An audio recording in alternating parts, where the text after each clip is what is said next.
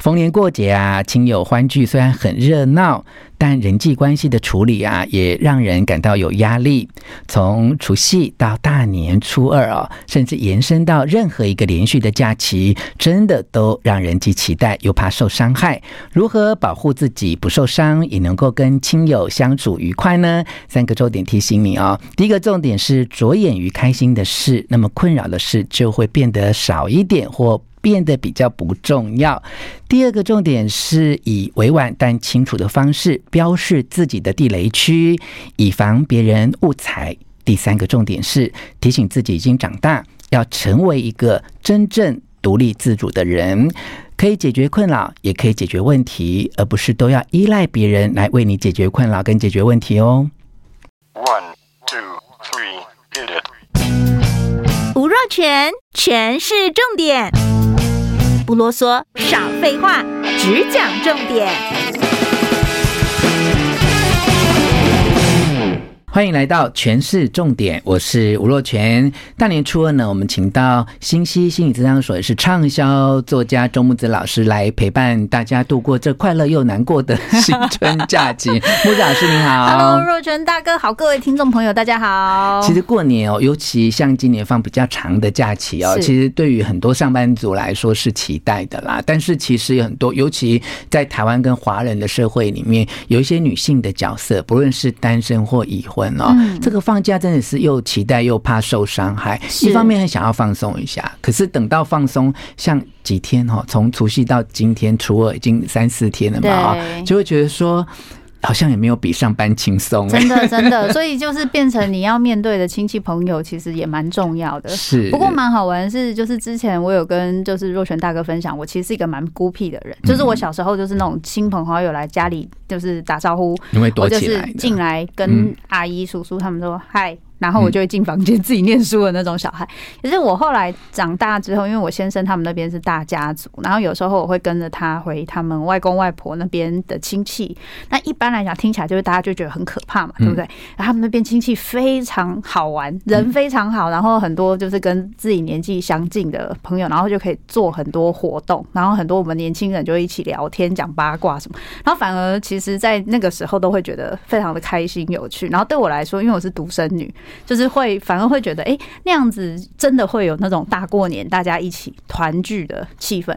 可是如果这些亲戚，假设我是觉得我蛮幸运的，但如果哎，这些亲戚其实是那种一看到你就哎呦。最近又上什么节目了哈啊啊！今年赚很多哈，啊 什么时候生小孩？然后可能三句我就想要离开现场。所以我在想，过年这件事情真的也是蛮蛮考验大家。是有的时候这些亲戚跟你可能有血缘关系，或是跟你的朋跟你妈妈父母有。朋友关系，可是其实你跟他们没有什么关系。嗯，我觉得这是辛苦的地方。可是这样听起来哦，木子老师刚才其实给我们了一个醒思跟建议，就是说，不管年假哈，像今年是比较长，有时候是比较短，有时候只是连续假期哈，像二二八还会有一段连续假期的时间。我后来发现你刚才的分享告诉我们说，不管多长或多短的假期哦，里头会有你开心的部分，也有你不开心的部分。那你难免为你不开心的事情。感觉到忧虑、烦恼、抗拒嘛？可你刚才讲说，其实你还是可以去帮自己找乐子啊，因为你会期待跟某一些人相处的时候，你是会开心的。这好像是可以解决我们这个问题的第一步啊，就是你不要那么悲观，认为这个假期一定都全毁在这些人的手里。你为什么不去看看，有某一段时间或某一个活动是你可以先掌握的、先规划的，然后你就。期待那一件好事发生，然后那些让你觉得不愉快或困扰的事情，它可能一样会发生，但至少你有一些好事可以稍微帮你 balance 一下。是是是，其实我觉得若泉大哥讲到一个非常大重点。我自己以前的个性其实是那种比较会想要在大人面前当乖小孩的个性，然后所以我其实会比较不容易把自己的需求跟感受说出来。后来我发现，如果我不说出来，其实大家都不知道我到底需要什么，或是我的界限是什么，或是我喜欢或不喜欢什么。嗯，比如说像我自己是不吃花生，我不吃花生啊、芋头啊、红豆啊、绿豆，就是我不太吃这。些都是过年很常出现。对对对对 对对，没错没错。然后我也不太吃坚果。然后我婆家他们是很喜欢吃这些东西。然后我尤其像我先生他们是非常喜欢吃花生。然后我记得我以前过年年夜饭的时候，他们就跟我说这个很好吃，然后夹到我的饭碗里面的时候，我看了就是觉得。然后我记得我那时候是硬着头皮吃进去，然后吃进去你因为那种感觉就很像是你把它当成一个象征，就是你不喜欢的东西，你得假装没有感觉的把它咽下去。然后所以那个过年我就觉得我好像不停的在做这件事情。是，可是后来过了，就是也我觉得也是因为我自己是在学智商，所以我自己慢慢的在在理解一件事情是，如果我不晓得这是因为我讲不出去，嗯，我会把这个气怪在对方身上，我会觉得对方不够理解我，我会觉得每次我回去我就要委屈就要忍耐，所以对方其实也没有跟我就是有一个重新协调互动的方式。当然有可能对方他也有他自己。认为好的方式直接放在我身上，可我没有去表达我自己的部分。嗯，所以后来我的练习是每次回去过年，我就给自己一个小功课。嗯，我以前不敢讲的事情，我就试着讲一件。啊，比如说我以前不敢讲我不吃花生。嗯，今年的今今年的目标就是我可以把不吃的花生夹到我先生的碗里。嗯，这就是我目标。我我没有办法拒绝，我不敢直接说我不吃。嗯，可是我现在阶段性目标是，我就夹到我先生的碗里。哇，然我先生就当就是助攻说啊，木之其实不太吃花生。那我们第一个、啊、第一阶段就做到。事先有套招吗？有套招哦，那我就先讲，我就先跟我先生讲，先生也支持啊。对对，因为先生就觉得说、嗯、啊，你就不吃，你就不要吃就好，你为什么要那么辛苦？至少你要有先生可以吃。哎，我觉得要把自己的感受讲出来，虽然就是这个概念是漫漫长路，它酝酿很久。我讲一个小故事给你哦。我们家的印尼刊物跟我们关系非常的好，就跟家人一样。嗯、那因为你知道印尼的很多刊物，他们就只吃牛肉啊，不吃猪肉这些。那每一次去外面吃火锅啊，麻辣火锅啊，我都好鸡婆，我都帮他点牛筋、牛肚啊，然后想说哇，在家里比较少吃这个。那以前我有吃牛的时候，我是特别爱吃这些东西，你知道吗？他跟我相处十年之后，他才告诉我说他不吃内脏哎，然后我就脸上三十条线画下来，然后想说说你怎么不早跟我讲呢？他说先生，你对我很好，我不好意思。那我刚想说，这些都是我花钱点的，而且都特别点给你吃。那我那我说你以前。是怎么样把它吞下去呢？他说：“因为我觉得你对我很好，所以我就呃，我就这样把它。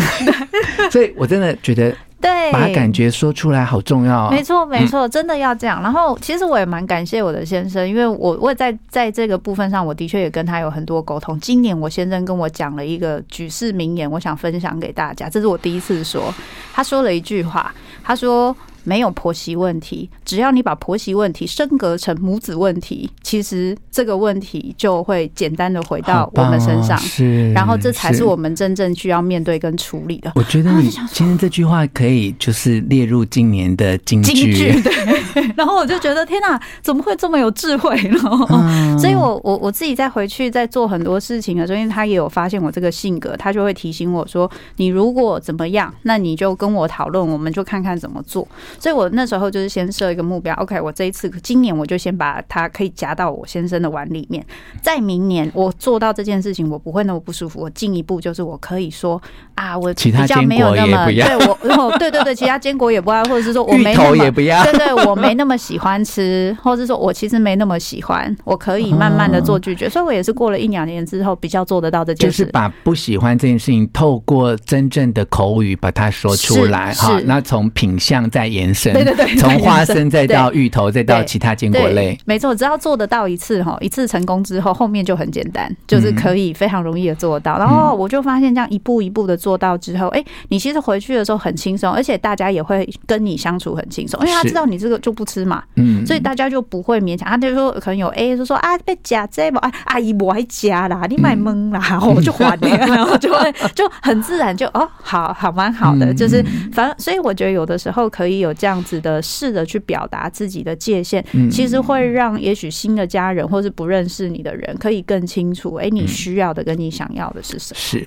那经过木子老师这样的指点跟分享啊，我想大家一定会觉得说，哇，那有一个人可以跟我商量，是，然后跟我承担，甚至跟我预演哦，还 rehearsal，然后会支持我。你看，把婆媳问题升格成母子问题，就是说，那我来 take care 嘛，哈。那如果有听众朋友，他会觉得说，他身边就是没有一个这样支持他的人，那我觉得这一个信念哦，其实就要问自己说，是真的吗？哈，是你没有求助，还是你没有训练对方？哈，你觉得哈？当我们需要把这个感觉说出来，那我需要去找一个像你先生这样可以 support。当然，我觉得他是非常 supportive，他就主动这样。那你觉得我们生活？有没有可能，其实是一定找得到这样的人，只是我们有没有去找而已？我觉得其实，与其说要找得到这样的人，要可能更能更能够控制的是我自己有没有办法成为这样的人。嗯，其实我觉得我跟我先生的相处花了非常多的时间，然后我觉得在最早期、最早期，他也不完全是这样的。嗯，可是，在我们两个人不停的沟通跟互相磨合的过程中，他慢慢的发现，当他有办法成为一个独立的人的时候，我也能够做到的时候，我们的家庭可以变得比较平衡。是。因为我们现在已经不是小孩了，嗯，那我觉得这个意识，我其实已经不是小孩，我是大人了，我有必须负担的事情，可是我也需要独立做主的一些空间以及能力的这个意识，其实是很重要的。这会让我们两个人的位置跟呃，就是原本的家庭是比较平等的。那当然，这个平等本身，如果我能够意识到的话，承担某些责任，我也才不会这么多的委屈跟怨怼。因为最常的情况是，很多小孩他在当小孩。可是他又必须承担很多责任，嗯，然后你就会觉得很痛苦嘛，嗯，对，而且是因为你自己有意识到。你已经是一个大人，你要学习来承担的时候，你才会让你的伴侣跟你一起生活在这样的频率里面，而不会变成一种互相的埋怨或责任的推诿啊。你认为他怎么不呃支持你或帮助你，然后他可能也还没有做好这样的准备啊。好，过年还有几天的假期，我想很多人都会面临一些人际关系跟亲友之间的相处啊，有一些呃你觉得很难挨的时光，但是周木子老师。今天透过全市重点给大家三个提醒啊，第一个提醒就是很多活动也许很难挨，但可以去想一下，某一些活动可能是你想要的哦。借由这种时间的规划、活动的规划，可以稍微平衡一下。第二个呢，一定要把你不喜欢的感觉说出来啊，甚至哎，你身边人也可以帮你承担一下。那么第三个很重要的就是，我们都必须要承认自己已经不是小孩子了，学习做一个独立的大人哦。也许当你有这样的想法的时候，身边。愿意支持你的人也会变得越来越多。希望你喜欢今天的诠释重点，分享给你的亲戚朋友，并且给我们五颗星的评价。再次谢谢周木子老师，谢谢。